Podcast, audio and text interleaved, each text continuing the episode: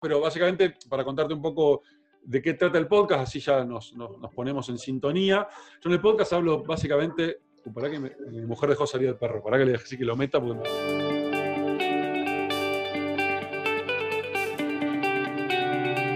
Bienvenidos al episodio número 24 de Somos Humanos y Digitales. Hoy tengo el placer enorme de entrevistar a Facundo Garretón, Facu tiene mucha, mucha historia en esta industria digital. Arrancó por allá por el año 94 en el mundo de Internet, pero bueno, su mayor emprendimiento conocido en esa época fue eh, eh, invertir online este, y que tuvo un montón de historia, ya nos va a contar la historia de, invertir online, y además después se metió en el mundo de la política y ahora otra vez volvió, volvió a meterse en el mundo del emprendimiento. Así que bienvenido Facu, ya nos vas a contar un poquito toda la historia, pero gracias antes que nada por este, sumarte a, nuestro, a nuestro podcast.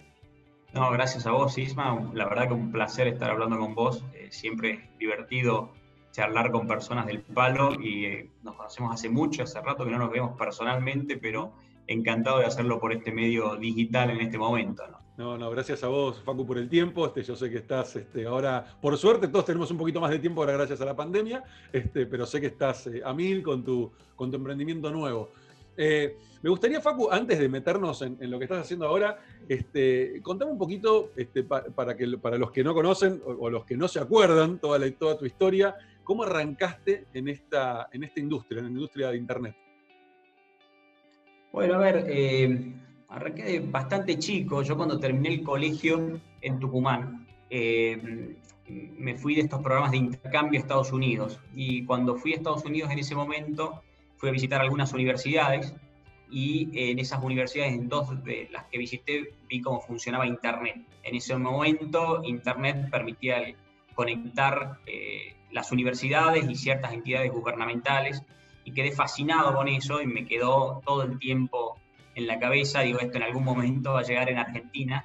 No imaginaba que iba a ser eh, algo tan grande como lo que es hoy, ni la velocidad que iba a tener. Eso, eh, yo terminaba el, el, colegio, vi eso y un par de años después empezaban los primeros emprendimientos comerciales, hasta que en el año 94 eh, empezó a llegar Internet a los distintos países, ahí Argentina, eh, no existía todavía Windows o existía ese Windows muy precario, el 3. algo, por lo cual existían los PBS. O 3.11. Exacto. Eh, entonces, eh, las conexiones a Internet eran, bueno, por modem, vía telefónica y con los famosos Bulletin Board System. Entonces ahí empecé con mi primer emprendimiento, que fue el primer proveedor de Internet en el norte de Argentina, que lo armamos con, con un amigo, ambos nerds, que nos conectábamos vía antenas Visa Tucumán, satélite, y bajamos email UCP para después redistribuir. Y así nació ese primer proveedor de Internet y fue mi primer vínculo con Internet. Ese proveedor fue creciendo hasta que cuando tenía más o menos 23, 24 años lo vendí.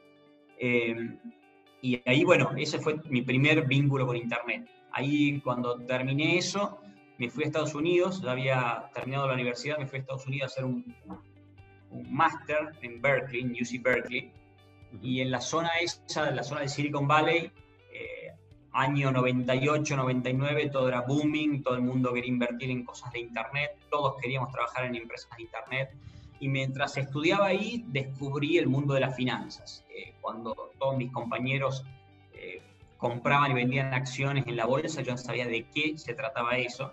y cualquier persona podía comprar y vender acciones. Me acuerdo que estaba en mi departamentito, ahí en los dormis de la universidad, y un día tuve un problema que fue un plomero, y yo tenía un pequeño pizarrón al frente de mi escritorio, y en ese pizarrón iba anotando acciones.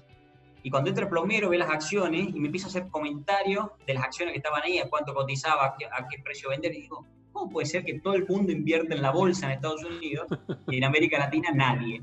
Eh, y justo en ese momento había leído un libro de, de, Thomas Friedman que se llamaba The Lexus and the Olive Tree, y ese libro hablaba justamente de las tres grandes tendencias, pero básicamente era la globalización, eh, la, conectividad y el acceso a la información. Y el tercer punto hablaba de la democratización de las finanzas, de cómo la tecnología había llevado Wall Street a Main Street en Estados Unidos. Y ahí dije, bueno, hay que hacer esto en, América Latina. En ese momento estaban empezando un montón de empresas que competíamos en ese momento, Patagon, Latistock, Dinero Net, Alto Invest, bueno, eran, eran un montón, eran en ese momento dos empresas de finanzas online. Eh, después todas quedaron en el, en el camino, Invertir Online fue de esa camada la única que, que sobrevivió a las crisis de las .com y a las diversas crisis que hubo en, el sector, en la industria y en nuestro país. Eh, y bueno, en algún momento Invertir Online este año va a estar cumpliendo creo que 20 años ya, o cerca de eso.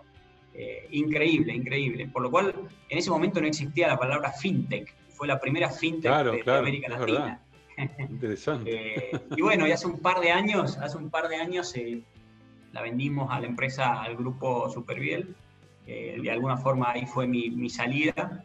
Yo ya estaba un poco involucrado en otros proyectos, hace más o menos, eh, hace como 8 o 9 años, empecé a vincularme más con eh, proyectos de triple impacto. Armamos en su momento con un grupo de amigos eh, de Chile, armamos Social Lab. Social Lab escaló en, Chile, después Argentina, después Uruguay, Colombia, México y varios países, que básicamente era una especie de fondo, aceleradora o, eh, mentoría, consultoría para emprendedores o empresas de triple impacto, impacto no solamente económico, sino social o ambiental. Así que eh, yo siempre digo que yo cambio abruptamente de, de, carrera o de profesión en extrema, ¿no? Pasé de, estudiar ingeniería informática y ser, y ser un, nerd absoluto y especializarme en telecomunicaciones cambié totalmente al mundo de las finanzas, me enfoqué en finanzas muchos años. De alguna u otra forma las finanzas me llevaron a... me, cansé un poco de eso y me involucré más en proyectos de impacto social y ambiental eh, con Social Lab. Eh, después estuve unos cuantos años con Social Lab y, Sistema B y ese tipo de, de, cosas que sigo involucrado, obviamente, pero eso me llevaron a la política. Y después de eso, bueno, hace, hace Estuve cuatro años en el área política como diputado nacional eh, y ahora de vuelta cambié abruptamente, salí del ámbito político, me involucré más en biotech y todo lo que es eh, life sciences y dentro de life sciences o ciencia de la vida en el mundo del cannabis, que es un mundo realmente apasionante, gigante, un mercado espectacular, que me hace acordar mucho a esas épocas, del 98, 99, con, el, con las empresas de Internet que crecían y todos querían invertir. Bueno, Claro, pasa lo mismo. Es algo que está hot, todo el mundo quiere invertir, pero pocos saben dónde están las, las verdaderas oportunidades y, cómo armar una empresa con la dirección correcta. Claro, clarísimo. Qué interesante, Facu, qué interesante. Realmente, este, no, me gusta mi encasillar, ¿no? Pero es, sos, una especie de, sos claramente un, emprendedor serial, ¿no? Este, pero emprendedor en todos los sentidos del término, no solamente emprendedor de crear empresas este, y punto. Sí, vos que ahí yo lo entiendo, a ver, el, término emprender se trata de detectar oportunidades de mejoras. Ah. Para mí, yo, cuando un emprendedor lo que tiene que, lo que intenta hacer es mejorar algo, encontró algo que puede ser mejorado en distintos ámbitos, puede ser social, puede ser medioambiental, puede ser político, puede ser económico, eh, por lo cual detecta una oportunidad de mejora y acciona para mejorar eso. Entonces, desde ese punto de vista, eh, sí, siempre cuando suelo presentarme, me presento como un emprendedor, depende del ámbito, de cuando estaba en política, decía soy un emprendedor político, porque dentro del ámbito político tenemos un montón de iniciativas que claramente son, tienen características de de emprendedores, que querés cambiar un contexto o modificar algo o, de alguna forma contribuir con un granito de arena para modificar sistemas complejos. Eh, por lo cual sí, me, considero un emprendedor, pero por otro lado también, y esto que, quizás los chicos, los millennials eh, y centennials, o no sé cómo se llaman, los más jóvenes, lo van a entender mejor desde el punto de vista que cambiamos muchos de, carrera, ¿no? Nuestros viejos o nuestros abuelos hacían un trabajo para toda la vida. Toda la vida. Y, nosotros fuimos la persona que empezamos a cambiar ese concepto, digamos. Nuestra generación es, la que empezó con cambiar un par de veces, dos o tres veces. Los chicos, eh, mi hijo tiene 18 años y va a cambiar seguramente entre 8 y 10 veces de trabajo, ¿no? Eh, eh, y va a tener distintas experiencias. de alguna u otra forma cambias de profesión. Y a mí me pasó un poco eso. en desde que empecé a los 20 años hasta ahora, a los 45, eh, cambié cinco veces de profesión y en forma significativa, ¿no? Eh, y eso está buenísimo. Yo creo que, a futuro hay que contemplar eso. La vida es corta y uno tiene que disfrutarla y, encontrar proyectos que, que, los desafíen en todo sentido. ¿no? Y creo que por ahí pasa la Eso de conectarte con, con, el propósito, ¿no? conectarte con, con el disfrute. Este, yo la verdad que también en, mi trayectoria como, como, emprendedor este, y de vida en general, me pasó algo similar, ¿no? El, poder, el ir entendiendo dónde estaba mi disfrute este, y eso me fue llevando por diferentes, diferentes caminos. Y esto que decís de, de las nuevas generaciones lo veo muy similar. Yo también tengo una hija de, de 18 años em, que también veo lo mismo. Veo que va a tener que transitar un montón, por un lado por elección, por otro lado porque el mundo también eh, está exigiendo hacia el futuro el, que uno tenga eh, múltiples habilidades. Esto de tener una sola habilidad y quedarte ahí. Este, el, que, el que siga ese camino lamentablemente se va a cerrar puertas y más que abrirse. Eh, entonces yo creo que cambiar el concepto, ¿viste? estudiar una carrera, cinco años y solamente eso y ya está, toda la vida soy contador, eso ya no va más. Es un cambio que... No solo no va más, sino que, como bien decías vos, eh, los chicos buscan conectarse con un propósito, ¿no? Entonces, eh, y creo que nosotros fuimos seteados de tal forma que ni siquiera pensábamos en ese propósito. Nosotros nos educaban para vivir en un modelo o un sistema donde, eh, una sociedad de consumo, donde había que producir para tener ciertas características y validar una serie de cosas. Y te decía, yo me acuerdo cuando estudiaba el MBA, que el único propósito dentro de la empresa era maximizar el retorno del accionista. No tiene ninguna lógica trabajar algo para maximizar solo el retorno del accionista, no, tenés que contribuir de otra forma y las empresas claramente tienen que ayudar al medio ambiente, ayudar al impacto social, contribuir con la sociedad de alguna u otra forma, ¿no? Y, hoy los chicos tienen ese chip. Por más que estén haciendo un MBA, vos eh, algunos estudios de, los porcentajes de los chicos haciendo MBA, que son orientados a negocios, un porcentaje relevante quiere contribuir con empresas de impacto social o ambiental. ¿no? De alguna forma están buscando eh, ese propósito que creo que a nosotros no nos educaron con eso. Con el tiempo nos fuimos dando cuenta que necesitamos eh, buscar algo que, que, nos conecte de otra forma con el entorno y, buscar ese propósito, ¿no? Eh, y los chicos todo el tiempo están buscando eso y nosotros nos dimos cuenta un poco tarde de eso, creo, ¿no? Sin lugar a dudas. O sea, es que el otro día pensaba, este, esto que estamos viviendo, esta pandemia que estamos viviendo, eh, cómo, va, cómo va a impactar en las diferentes generaciones, ¿no? Por ahí en, nuestra generación y para arriba, este, ya no hay demás. O sea, sí, nuestra generación por ahí todavía sí tenemos mucho para hacer, pero generaciones, o sea, el baby boomer, este, son generaciones que ya está, ¿no? no hay demasiado que puedan hacer de ahora en adelante. Este, eh, y el impacto que va a generar no creo que sea tan grande, eh, pero eh, generaciones como, tu, como la de tu hijo, como la de mi hija, los centennials, que lo están viviendo en, justo en el momento que arrancan su vida profesional, esto los va a marcar. Además, yo creo hasta hace dos meses atrás decía que, esa que esta generación de centenias es la generación de la inteligencia artificial. Ahora cambié el discurso, ahora es la generación de la pandemia, ¿no? Es la generación, claro, porque lo que los va a marcar ya va a ser el tema de haber vivido esta pandemia, este, eh, toda esta situación. Sí, yo creo que, que eh, como, como, bien decía, estamos ante un cambio de paradigma e incluso va más allá. La pandemia lo que está haciendo es acelerar un proceso claro, a eso iba. Que venía evolucionando en la sociedad. Yo creo que nosotros como, como seres humanos eh, nos caracterizamos por, por vivir relatos. Entonces, eh, si vos analizás a, nivel macro, ¿no? En, el, siglo XX los sistemas básicamente en Occidente fueron tres grandes sistemas, por al comienzo, en los años 30 y 40, el sistema fascista, eh, que duró hasta fines de los 40, cuando se acabó, ahí empezó a disputarse entre dos grandes sistemas, códigos o relatos, que era el sistema capitalista contra el sistema comunista y esa puja que hubo hasta que eso se acabó. A fines de los 80 se acabó el, sistema comunista y quedó un solo sistema eh, que es el, capitalista o liberal, ¿no? Y ese sistema se basa en dos grandes pilares que son eh, la democracia por un lado y por otro lado eh, el, sistema capitalista, ¿no? Y, y ambos sistemas, hoy esos sistemas están siendo cuestionados. Entonces, la gente empezó a cuestionar la democracia en el sentido de que la gente no se siente representada por sus representantes, porque estamos en un sistema, me, tocó vivirlo de adentro, dentro del Congreso, ¿no? Siendo, estamos en el siglo XXI con instituciones como el Congreso, son instituciones del siglo XVIII, y con tecnología del siglo XV, donde tenés que ir al Congreso a sentarte para levantar la mano y votar algo, o sea, representando a gente que no se siente representada. Eso está haciendo que empiece a crujir por todos lados la democracia. No hablo solo de Argentina, hablo del mundo en general.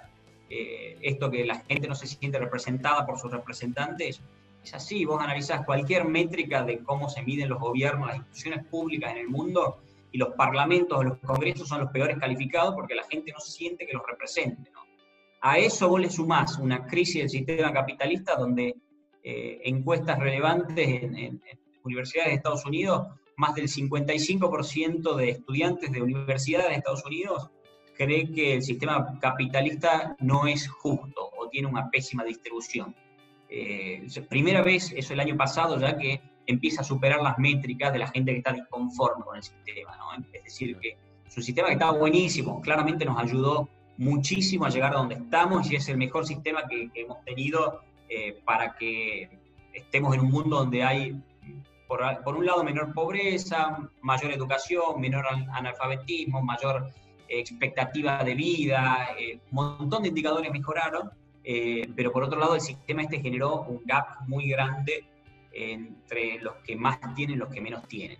Entonces, yo me acuerdo, siempre estudiaba que el problema era la pobreza, la desigualdad no importaba, pero vamos a un mundo sin pobres, eh, es increíble cómo va cambiando esa tendencia. Yo calculo para el 2050, 2060 no va a haber pobreza extrema. Sí va a haber siendo pobres, obviamente, pero no extrema.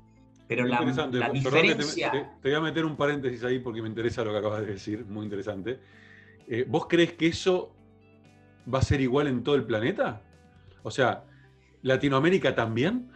Esa es mi pregunta, ¿no? Porque sí, entiendo eso por ahí en cierto, cierta parte del mundo, ¿no? Pero me, cuesta verlo en, en, la TAM. Obviamente vos tenés otra mirada. Es, es, es si seguís las tendencias mundiales eh, eh, a nivel mundial, incluso África, va a vivir sin pobreza extrema. De vuelta, no quiere decir que no haya pobreza, pobreza extrema no, es clarísimo, extrema. por menos de un dólar con algo eh, por día, o sea, va a haber mucha pobreza, pero lo que va a haber muchísimo es muchísima desigualdad y muy extrema. Hoy ya es extrema, creo que son 30 tipos, tienen más guita que 3.200 millones de personas, más que la mitad de la población mundial, ¿no? Eh, entonces eso genera una serie de, problemas, ¿no? Empieza a haber mucha gente que se siente que no puede crecer y está viendo a través de redes o, o medios en general que hay un segmento que tiene acceso a un montón de cosas y ellos no pueden tener acceso aunque se rompan el lomo laburando, ¿no? Y eso hace que empiece a crujir todo. Y yo creo que este quilombo de la pandemia actual ayudando a que acelere eso, ¿no? Donde dice, bueno, a ver, un montón de gente que está cambiando todo eso. Gobiernos no saben qué hacer y empiezan a intervenir más en ese contexto, ¿no? Eh, yo creo que de alguna forma eso se va a magnificar. Nuestros hijos están viviendo ese cambio de paradigma. El relato, el código que fuimos criados empezó a cambiar nuevamente por un modelo que no sabemos bien cuál va a ser. Entonces, eso hace que haya una aceleración de esa evolución y una especie de revolución, en el buen sentido de la palabra, eh, que empiece a cambiar paradigma. Y, estamos nosotros en ese tipping point, y nuestros hijos van a ser protagonistas de todo ese cambio de paradigma. No digo que estas cosas, estas cosas llevan mucho tiempo, no es que mañana cambia todo esto, y no, esto llevan muchos años, pero estamos en un proceso de cambio, claramente. Y, hablando un poco de, ya que nos metimos en el tema también de la política y tu experiencia en ese, en ese mundo, eh, ¿qué fue, yo sé que por ahí es difícil no resumirlo, pero qué fue en estos cuatro años que, te tocó transitar ese, ese, mundo tan complejo, por lo menos para lo que lo vemos desde afuera, este, tan complejo y tan arcaico desde la mirada digital, ¿no? Este, tan, tan ajeno al mundo digital? ¿Qué fue lo más complejo que te tocó eh, transitar? O sea, eh, de nuevo, desde tu mirada como emprendedor digital, que venías acostumbrado por ahí a, que todo, eh, la prueba y el error, y de golpe te encontraste con un mundo donde qué prueba y error salí de acá, más o menos. sí, bueno, claramente es, a ver, tenés un montón de cosas buenas y un montón de cosas malas dentro del sistema. Es un sistema que quedó obsoleto totalmente, un sistema totalmente anticuado, eh, donde tomar decisiones es súper complejo porque tenés mucha burocracia en el medio y sistemas que quedaron arcaicos con tecnología que quedó arcaica. Eh, por lo cual, una de las mayores contra que tiene el sistema es lo ineficiente que es. Todo muy ineficiente, digamos. Hay eh, ineficiencias o deficiencias en todas partes del proceso que lo analices. Eh, por otro lado, lo bueno que tiene, eh, si te involucras en esto, en política, y podés eh, sacar leyes, impactan a, volúmenes gigantes. Es decir, leyes cambian de paradigma y cambian un montón de cosas. ejemplo, yo impulsé todas cosas vinculadas con el mundo de entrepreneurship en general. ¿no? Quizás lo más relevante, la ley de emprendedores. Eh, o la ley de economía del conocimiento, o la ley de beneficios e intereses colectivos. Son tres leyes que de alguna forma fueron mis eh, banderas o, parte del impacto que, que, dejé dentro del Congreso. ¿no? La ley de emprendedores, por ejemplo, es una ley que, surge de ASEA, de la Asociación de Emprendedores de Argentina, eh, que yo fui presidente antes de involucrarme en la función pública, donde con un grupo de abogados empezamos a trabajar este, esta, esta ley y es una ley que eh, desde que salió permitió que se abran 4.500 eh, nuevas empresas. Entonces vos decís, para, una ley permite que simplificar una serie de procesos eh, y aparece el nuevo concepto de las SAS, de estas sociedades por acciones simplificadas, y por una ley marginal que pasa a diputados, que pasa a senadores, de pronto se te abren 4.000 y pico de empresas. Que ya deben ser un poco más. trabajo, el impacto es gigante. Claro. Exactamente, ahí te das cuenta, digamos, que puedes generar un impacto a gran escala y te ayuda, eh, o, la ley de economía del conocimiento, donde generas un contexto adecuado para que empiecen a florecer empresas cuya base va a ser el conocimiento, que sabemos que es el futuro, digamos. Entonces, vos generas el contexto ese, bajando el impuesto a ese tipo de empresas, o que no tenga que pagar una serie de impuestos, o, de acceso la, a la tecnología o la información, eso hace que esas industrias crezcan y de alguna forma ayudaste a cambiar el contexto para que eso pueda florecer. Eso está buenísimo, digamos, ahí es donde ves el impacto que podés generar a gran escala una vez que pasa este tipo de leyes. ¿no? Eh, eso es lo que está bueno. Lo que está malo, como decía antes, es que ah, como emprendedor te gustaría que yo pensaba entre esas cuatro leyes el primer año. Eh, y, fueron eh, cuatro años y saqué tres, me faltó una. Y y a, su vez eh, cuando yo me quejaba de todo eso, me decían el 90 y pico por ciento de los diputados que tienen no mete una ley en cuatro años. Eh, o sea, vos metiste, vos rompiste un récord, eh, más o menos, digamos. ¿no? Entonces, desde ese punto de vista decía, ah, bueno, interesante saber eso también, pero claramente es un modelo que quedó totalmente obsoleto. Ahora, y sin meternos en, disputa política ¿no? y, en miradas, para entender, porque uno desde afuera, por lo menos yo que no estoy metido en la política y me cuesta comprender a veces algunas decisiones raras, eh, eh, ¿por qué, o sea, por qué con todos los beneficios tan evidentes que tienen la SAS, que tiene la ley del conocimiento, etcétera, se le pone tantas trabas y aparece el gobierno nuevo y la saca y otra vez volver a los papeles? Digo, ¿Dónde, dónde, está el, yo creo que el interés o la traba atrás de todo eso? ¿no? Porque no sé, es como incomprensible desde afuera. Sí, tenés distintas cosas y distintos eh, conceptos por lo que pasan, digamos. por un lado hay lucha de modelos, de pensamiento. Entonces, eh, por ejemplo, leyes como Ley de Economía del Conocimiento para fomentar el desarrollo de este tipo de empresas, hay otros pensamientos que se oponen a esto porque dicen que esto lo que hace es generar mayor gap entre segmentos de la población. Entonces, lo que está haciendo es destinar recursos a la formación de empresas que son empresas de los más privilegiados y no de los sectores más vulnerables. Entonces, ese tipo de leyes no sirven, lo que hay que generar es leyes que fomenten el desarrollo de los más vulnerables. Eh, o sea, ambas leyes, eso es lo que no entiendo. O sea, ¿por qué uno o la otra? No, porque en, teoría, en teoría vos le quitas, sacás recursos, sale todo, en el fondo termina siendo una, una, puja de recursos para orientar el rumbo de un país. Entonces, eh, eh, hay un grupo que puede pensar, no, lo mejor sería destinar toda esta plata eh, en vez de, bajar los impuestos para que se desarrollen ese tipo de empresas, es a esas empresas les cobremos más impuestos y todos esos recursos los destinemos a, no sé, mayores planes sociales, mayores otro tipo de cosas, digamos. Eh, son otros modelos de pensamiento, ¿no? claramente distintos a los que podemos tener nosotros que eh, vivimos otra dinámica, entendemos otra cosa, tenemos otra experiencia y sabemos cómo funciona el mundo. Hay, recordemos que dentro del Congreso hay distintos tipos de pensamiento que hay modelos, digamos, de, comunistas adentro, digamos, que piensan que el modelo tiene que ser Cuba. Dicen hay que estatizar la banca y no tiene que existir modelos privados. Son otras formas de pensar, claramente no los comparto, esa diversidad termina enriqueciendo, pero cuando hay buena leche, O sea, si el tipo está convencido que el modelo pasa por ahí, bueno, lo comparto, discutimos y nos ponemos de acuerdo. Lo que no estoy de acuerdo es que por ahí eh, se oponen a cosas simplemente por oponerse. Cuando dice, no, nosotros no queremos... Por partidismo, nada más.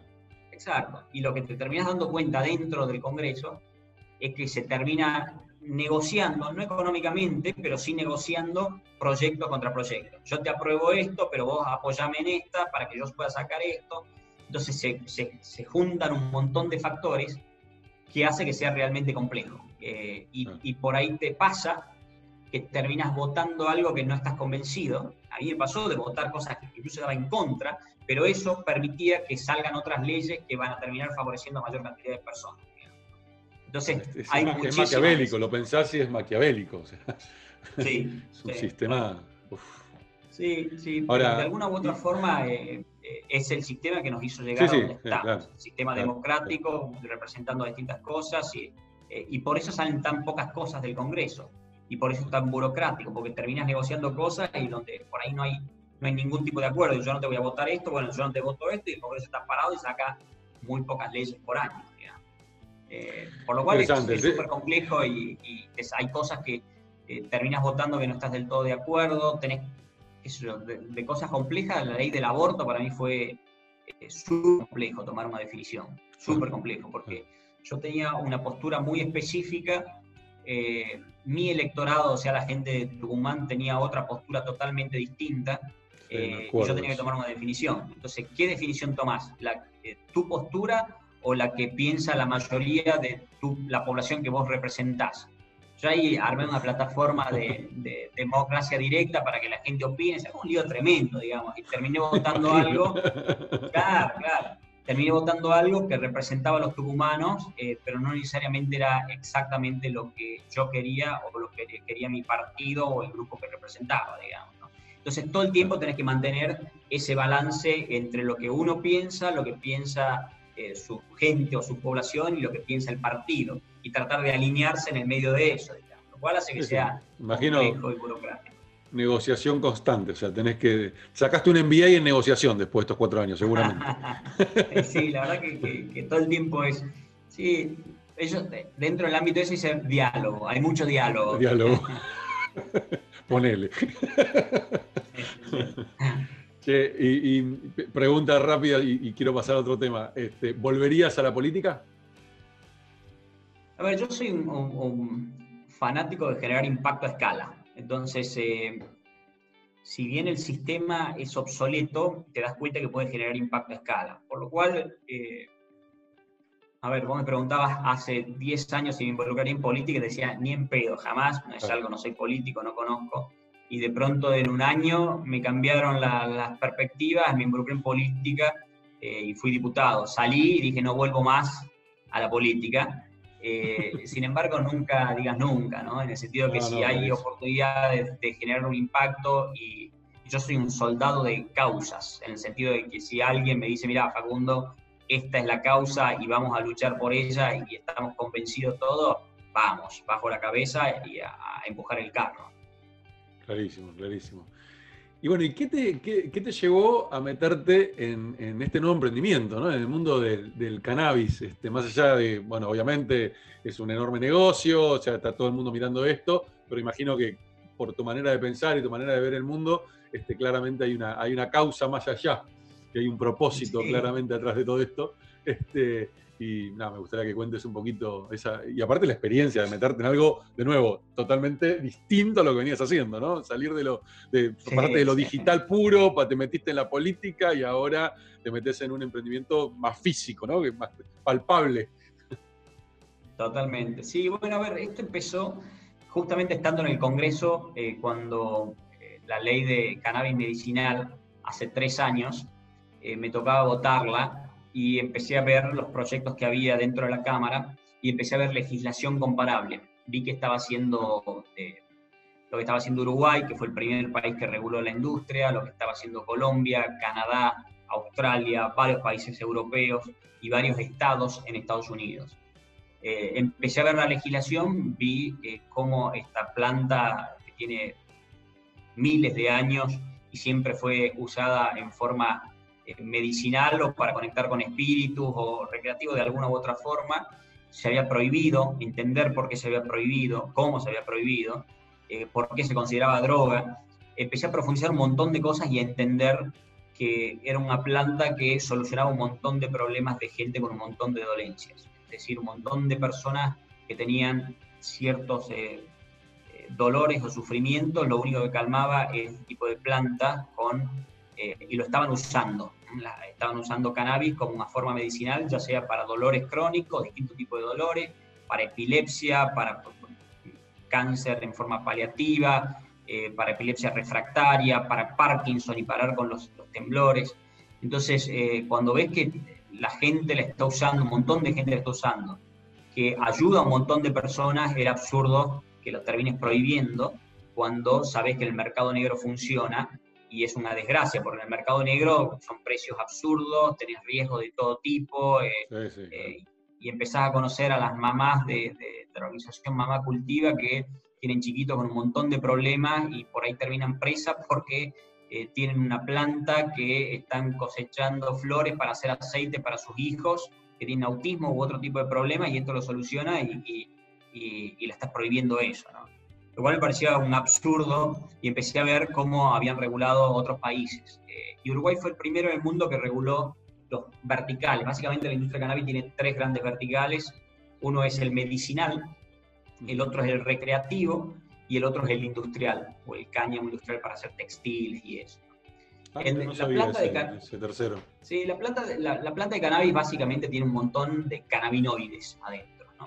Eh, esos cannabinoides hay dos que son los más populares o famosos, que es el CBD y el THC. El CBD es el que se considera eh, el medicinal, es el que ayuda un montón de, dolencias específicas, el que saca el dolor, el que te calma, el que te bueno, una serie de cosas.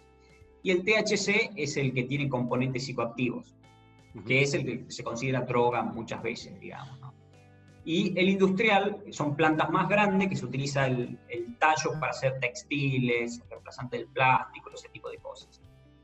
Y Uruguay hizo una, una muy buena legislación al respecto que regula las tres, los tres verticales estos lo medicinal, lo recreativo y lo industrial también.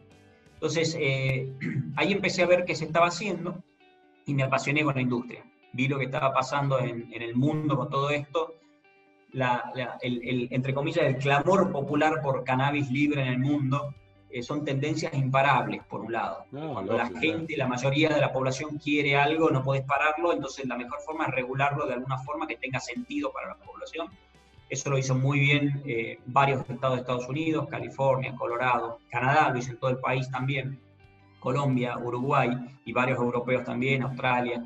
Eh, entonces ahí empecé a, ver, el, analizar el contexto y el año pasado me invitaron a sumarme a una empresa que en ese momento yo estaba terminando la función pública y dije que no, que no, no estaba para sumarme, pero cuando termine mis funciones me iba a, involucrar. Y bueno, terminé mis funciones, eh, empecé a analizar otras, varias empresas y ahí descubrí, en Uruguay estuve, debo haber visto 30 empresas de distintos lugares, entre uruguayas, colombianas, eh, canadienses, asiáticas, de un par también, americanas. Eh, y, y, en Uruguay encontré esta empresa que se llama IBI, IBI quiere decir tierra en guaraní, que, fue fundada por Andrea, que es uruguaya, y Kevin, que es australiano. Ellos vivieron muchos años en, se conocieron en Israel, vivieron muchos años en California. Kevin trabajaba en una empresa de cannabis allá que se llama Flowcana, era el gerente de operaciones. Andrea es emprendedora, es economista y había armado otros emprendimientos, estaba con uno de ellos allá en Silicon Valley y cuando reguló eso en Uruguay, se volvieron a Uruguay, sacaron una licencia, eh, yo lo conocí al poco tiempo de eso y los empecé a ayudar en todo el proceso, armamos un modelo de negocios que tiene, eh, es de triple impacto, como todo lo que hago, eh, tiene que tener impacto social y ambiental. Está buenísimo porque es un modelo que en vez de invertir en tierras propias y hacer, hacer cosas a, a otra escala, lo que hacemos es, utilizamos, hicimos acuerdo con pequeñas granjas del interior de Uruguay, liderados por mujeres eh, ah, de sectores más vulnerables, de sectores más vulnerables, son granjeras básicamente que tienen pocas, eh, eh, tienen poquitas hectáreas y nosotros le damos, hacemos un acuerdo de fair trade donde importamos unas genéticas europea, hacemos los primeros esquejes o plantines y se los damos a ellos para que ellos los cultiven durante eh, bueno, el proceso de cultivo, seis meses, nueve meses, dependiendo del tipo de planta. Eh, después nos encargamos de la cosecha y le compramos eh, el producto con acuerdos de fair trade. Por lo cual terminas ayudando a, estas granjeras que están en el interior de Uruguay con un modelo que está espectacular porque claramente las ayuda a ella a diversificar su producción, les enseñas un montón de opciones de otro tipo de cultivos y claramente es mucho más rentable este tipo de productos eh, para ellas que, el pimiento, por decirlo. Eh, entonces, eh, es un modelo que funciona buenísimo y ahora estamos en una etapa de, escalar. Yo invertí en esta empresa, lideré una ronda con un grupo de Smart Money y estamos viendo de, escalarlo a, nivel América Latina.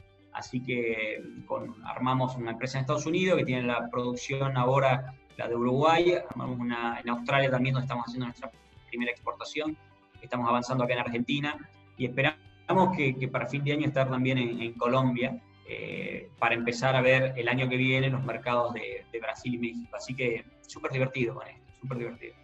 Qué interesante, qué interesante, Facu. Este, la verdad que este, yo te, sigo ahí en las redes y, voy viendo cuando vas publicando tus videos o tus fotos de, las plantaciones y, este, y, es re loco, ¿no? Porque el, la, mirada inmediata es, este, es impactante. Decís, qué loco están invirtiendo en este mundo este, que parecía tan, hasta hace unos años, este, tan, no sé, tan prohibido. Uy, se cortó, ahí estamos.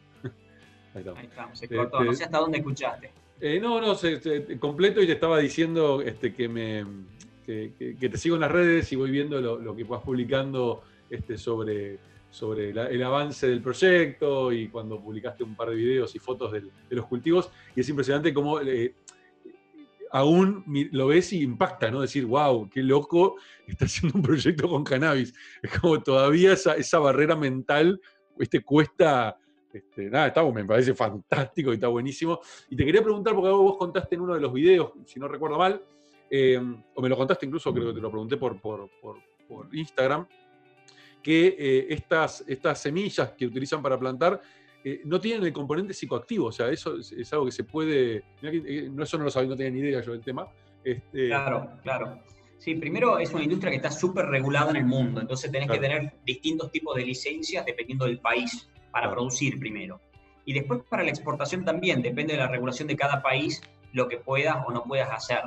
En el caso nuestro estamos haciendo cannabis medicinal, no estamos haciendo nada recreativo. Eh, por lo cual, esto que te comentaba de los dos componentes de THC y CBD, ya eh, haces una genética específica, nosotros importamos una genética suiza que tiene menos del 1% de THC, es decir, ya es medicinal de entrada. Entonces ya la, cultivas las plantas con poco, eh, con poco THC, por lo cual sus cosechas, cuando vos terminás, eh, haces la cosecha de las flores, vas a un proceso de extracción, generalmente terminan teniendo menos del 0.5% de, de, CBD, ¿no? de THC, perdón. Sí, interesantísimo, interesantísimo. sí, no, es un mundo, la verdad que es un mundo eh, eh, apasionante porque tenés en el medio un montón de tecnología, tenés biotecnología, la genética de las plantas, eh, una vez que vas, avanzando sobre esto, todo el proceso de extracción, de, hacer procesos isolados o, isolar, o, utilizar lo que se llama el full spectrum, eh, y después el producto, ¿no? De lo que haga. Podés hacer aceite, podés hacer eh, alimentos, podés hacer bebidas, podés hacer lo que se te ocurra con este tipo de, productos, ya sea productos de belleza, sea productos eh, para la salud específicamente. O sea, es un mundo que es gigante, apasionante que recién está, está empezando, ¿no? Eso te iba a decir, esto recién comienza, con lo cual incluso hasta, hasta las investigaciones que se vayan haciendo pueden aparecer cosas que uno ni, hoy ni conoce. Totalmente, de la totalmente. Vos pensás que estaba, estaba prohibido hacer investigación al respecto, lo cual era una, locura, digamos, ¿no? Eh, ahora se abre un campo gigante, por eso hay, de hecho hay un montón de empresas que están haciendo solo investigación y desarrollo en este segmento. Nosotros tenemos un equipo que estamos armando acá en Argentina que es espectacular, orientado justamente a la investigación. Eh, para registrar en FDA en Estados Unidos productos específicos en base a cannabis. Está en pañales todo esto. Claro, claro, claro. ¿Y vos qué crees? ¿Que acá en Argentina se va, se va a regular en algún momento o no? ¿Lo ves posible? Sí, a ver, Argentina, Argentina ya permite eh, el uso de cannabis medicinal, pero como, como todo en Argentina, ¿no? Todo es burocrático, lento y un problema. Entonces te dice, sí, podés usar cannabis medicinal, pero no podés importar aceite y no podés producir, o sea, no podés tener tus plantas. Entonces, ¿de dónde lo sacás? Y termina funcionando en el mercado negro, lo cual es tremendo, digamos. ¿no? Eh, eso por un problema de reglamentación, yo creo que, se va a avanzar una vez que pase la locura esta del coronavirus, creo que se va a avanzar en un proceso de reglamentación más lógico donde estas madres puedan eh, eh, tener un producto que esté autorizado, que se haya sido importado o producido en Argentina de buena calidad, porque el problema es ese, que terminas en el mercado negro con productos de... Exactamente, exactamente. Facu, y para, para, ir finalizando, me gustaría un poco eh, llevarte hacia atrás, hacia tu, adolescencia. ¿Quién te imaginabas, si, en tu adolescencia soñabas un poquito hacia adelante, ¿cómo, te cómo se imaginaba ese Facu viviendo, ¿qué edad tenés Facu vos ahora? 46, 46. Ah, eso es más o menos mi, generación. ¿Cómo te imaginabas a esta edad, o sea, a los 46, en tu adolescencia? ¿Qué, cuál era tu idea de tu futuro? No, la verdad ¿Dónde que estabas? No, no, soy de. No, no, no, nunca pensé, digamos, jamás pensé. Bueno, cuando, cuando era adolescente no existía internet, por lo cual ya era imposible imaginarse esto. Pero qué, pero qué sueños, qué sueños tenías, o sea, ¿cuáles eran tus sueños eh, este, del Facu pues es que no, adulto? no pienso a no sé, a ver, eh, porque las motivaciones van cambiando con el tiempo. Sí, sí, Entonces, eh, claramente, eh, cuando, cuando estaba terminando el colegio tenía muchas motivaciones más extrínsecas, ¿no? De, no sé, una empresa más, tener una empresa, una empresa que sea grande, que esa empresa esté en varios países, que, que tenga... Y todo el tiempo vas atrás de esas motivaciones extrínsecas, ¿no? De, ¿sí? una casa de tales características, la casa en la playa, tener tal boludeces que uno piensa cuando eh, ha sido seteado de esa forma y, todas mis motivaciones eran más extrínsecas, ¿no? Guita, poder, contacto, ese tipo de cosas. Eh, eh, claramente eso va cambiando con el tiempo y te das cuenta que te empiezan a motivar más cosas intrínsecas, ¿no? y te das cuenta que te motiva mucho más ayudar a otro, conectarte con vos mismo, contribuir con el medio ambiente, generar proyectos que tengan impacto social. Eh, entonces, eso va cambiando en el tiempo. Eh, por lo cual yo fui cambiando todo el tiempo y sigo cambiando. Eh, es muy difícil, a mí me costó mucho siempre proyectar dónde voy a estar, cómo voy a estar, dónde voy a vivir, ese tipo de cosas. Yo tengo, estoy casado, estoy con mi mujer hace, hace casado hace más de 20 años, creo que 25 años juntos tenemos, 25 años juntos. y creo que tengo 20 mudanzas, me estoy mudando de vuelta ahora, o sea, 21 mudanzas tengo. Entonces, eh, la verdad que, es difícil eh, proyectar a futuro para mí ese tipo de cosas, como me imaginaba. Eh, sí, siento, digamos, que mis motivaciones claramente pasan más por lo intrínseco, ¿no? De, proyecto este de cannabis, por ejemplo, tiene un montón de cosas que están relacionadas a, a mi propósito. Por un lado, ayudar a terceros, ya sea dentro o fuera de la empresa, por otro lado, a clientes con productos que ayudan al sufrimiento de las personas. Eh, por otro lado, empresa que tiene adentro mucha, mucho conocimiento, lo que es tecnología, lo que es innovación, todo lo que es biotech en general.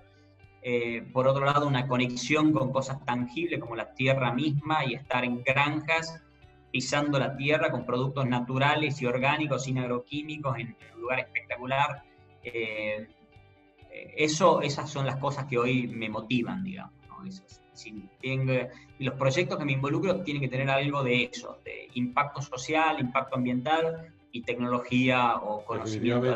Claro, claro, este, y, lo interesante además de este proyecto que te metiste es que además también cruza lo político, ¿no? Porque de alguna manera tenés que lidiar este, con, el, con el mundo político este, muy fuerte. Sí, vos sabés que eso, eso pensaba la otra vez, siempre me tocó... Eh, cuando arrancamos con el proveedor de internet estaba prohibido hacer transmisión de voz sobre datos. ¿Te acordás que era, no se ah. podía hablar por, por, por, por, voz usando el TCP/IP?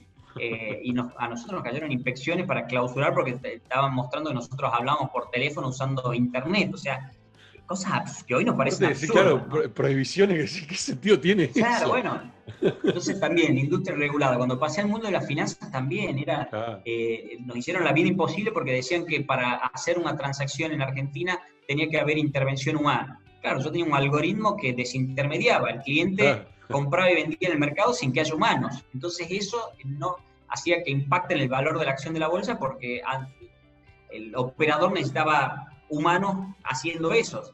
Y yo no tenía eso. Entonces teníamos que eh, cada vez que venía alguna inspección, poníamos una persona que apriete enter para las órdenes. Pero un absurdo, eh, hasta que obviamente dejaron hacerlo y empezó a funcionar. Como, el pajarito de Homero Simpson, ¿no? Exactamente, exactamente. A lo que voy es que me tocó siempre lidiar con, con industrias reguladas o complejas. Esta sin duda es un desafío mayor porque no es solo en Argentina, sino que en el mundo. El mundo está cambiando de distintas formas, se está acelerando.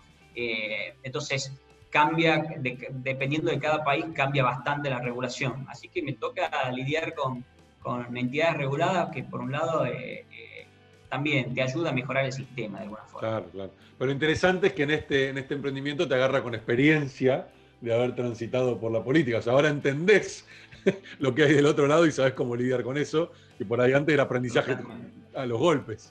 Este, Totalmente, es verdad, es buen punto eso. Sí, sí, es verdad. Ahora, por lo menos sabés dónde tenés que ir a tocar o qué tenés que mover o dónde están, dónde están las trabas del otro lado, al haber transitado el, otro, camino. Totalmente, verdad eso, sí. Pero eh, bueno, e, eso resume lo que, lo que venías hablando, ¿no? El tema del aprendizaje constante, ¿no? Todo, cada, cada etapa que uno va, viviendo este, son aprendizajes. Justo el otro día posteé en, LinkedIn un, ah, un, resumen un poco de también de todas mis experiencias y, y, y cómo cada fracaso, entre comillas, este, me ayudó a aprender. Yo no lo veo como fracaso, lo veo como, como aprendizajes. Este, eh, y, creo que se trata de eso, ¿no? Aprender de cada, cada etapa que uno transita, tanto los fracasos como los éxitos, todos dejan aprendizaje. Este, y poder sí, sin duda, sin duda. Sin duda, sin duda se aprende de los fracasos, eh, aunque yo prefiero evitarlos. Eh, y para evitar los, fracasos, la mejor forma para mí es prepararse. Entonces, eh, yo esto que te comentaba de los distintos cambios de, carrera, eh, siempre los hice eh, estudiando, profundizando mucho. Es decir, cuando me empecé a, meter en el tema de sustentabilidad o el tema de impacto social y ambiental, me, tomé unos cuantos meses, me fui a Stanford, me especialicé en eso, o sea, aprendí bastante, me metí y ahí tomé decisiones, ¿no? Cuando, antes de meterme en, en política, cuando me hicieron la propuesta, me tomó un buen tiempo, me tomé, me fui a, Harvard, en la Kennedy, que se especializa en estos temas, y también me especialicé en el tema o estudié bastante el tema antes de tomar la, decisión. Y con esto de, también, de cannabis, también, eh, más allá de que en el 2000, fin del 2017 estuve en Yale como researcher ahí, eh, empecé a ver temas vinculados a esto. Después me hice varios cursos de estos online eh, sobre cannabis Universidad de Israel, del MIT, aprendí un montón antes de, de meterme. Entonces, eh, está bueno aprender de los fracasos, pero tratar mejor es tratar de, evitarlos. para, para, eso, para mí la mejor forma es dedicarle eh, tiempo de, estudio, de investigar, de darle horas y horas a lectura y, hablar y contactar gente. Por lo menos a mí me sirve mucho eso. Sí, sí, para poder despejar todas las, todas las variables posibles. Totalmente de acuerdo. Totalmente. Reducir riesgo, sí, reducir riesgo. Está bueno, está bueno. Facu, te súper agradezco por, por, el tiempo, este, buenísima la, la, charla, este, espero que, que, te haya gustado, que, que, también lo disfrute la gente que va a estar mirándolo y nada, te deseo el mayor de los éxitos, no me cabe duda que va a ser así este, y bueno, y esperemos que sigas pudiendo este, transitar este camino de, de, de generar buenos impactos en la sociedad que, tanto se necesita, ¿no? Gente que piense de esa manera. Bueno, muchas, muchas gracias, la verdad que un placer hablar contigo. Eh, esperemos, como decís, que este emprendimiento sea un éxito, y si no, como también decís vos, vamos a aprender algo. Seguramente, eso no me cabe duda. Pero bueno, la verdad que un gusto haber hablado contigo, sigamos en contacto, cualquier cosa como siempre a, tu disposición, o cualquier persona que vea esto y que quiera involucrarse con el tema de cannabis, eh, encantado en charlar porque está lleno de oportunidades, un mercado a desarrollarse, por lo cual va a haber eh, muchas oportunidades, sobre todo para los emprendedores que quieren entrar a sectores nuevos. Excelente, Facu. Muchas gracias, Che. Abrazo gigante. Gracias a vos, más. Te mando un abrazo, que estés bien. Abrazo. Chao, chao. Chao.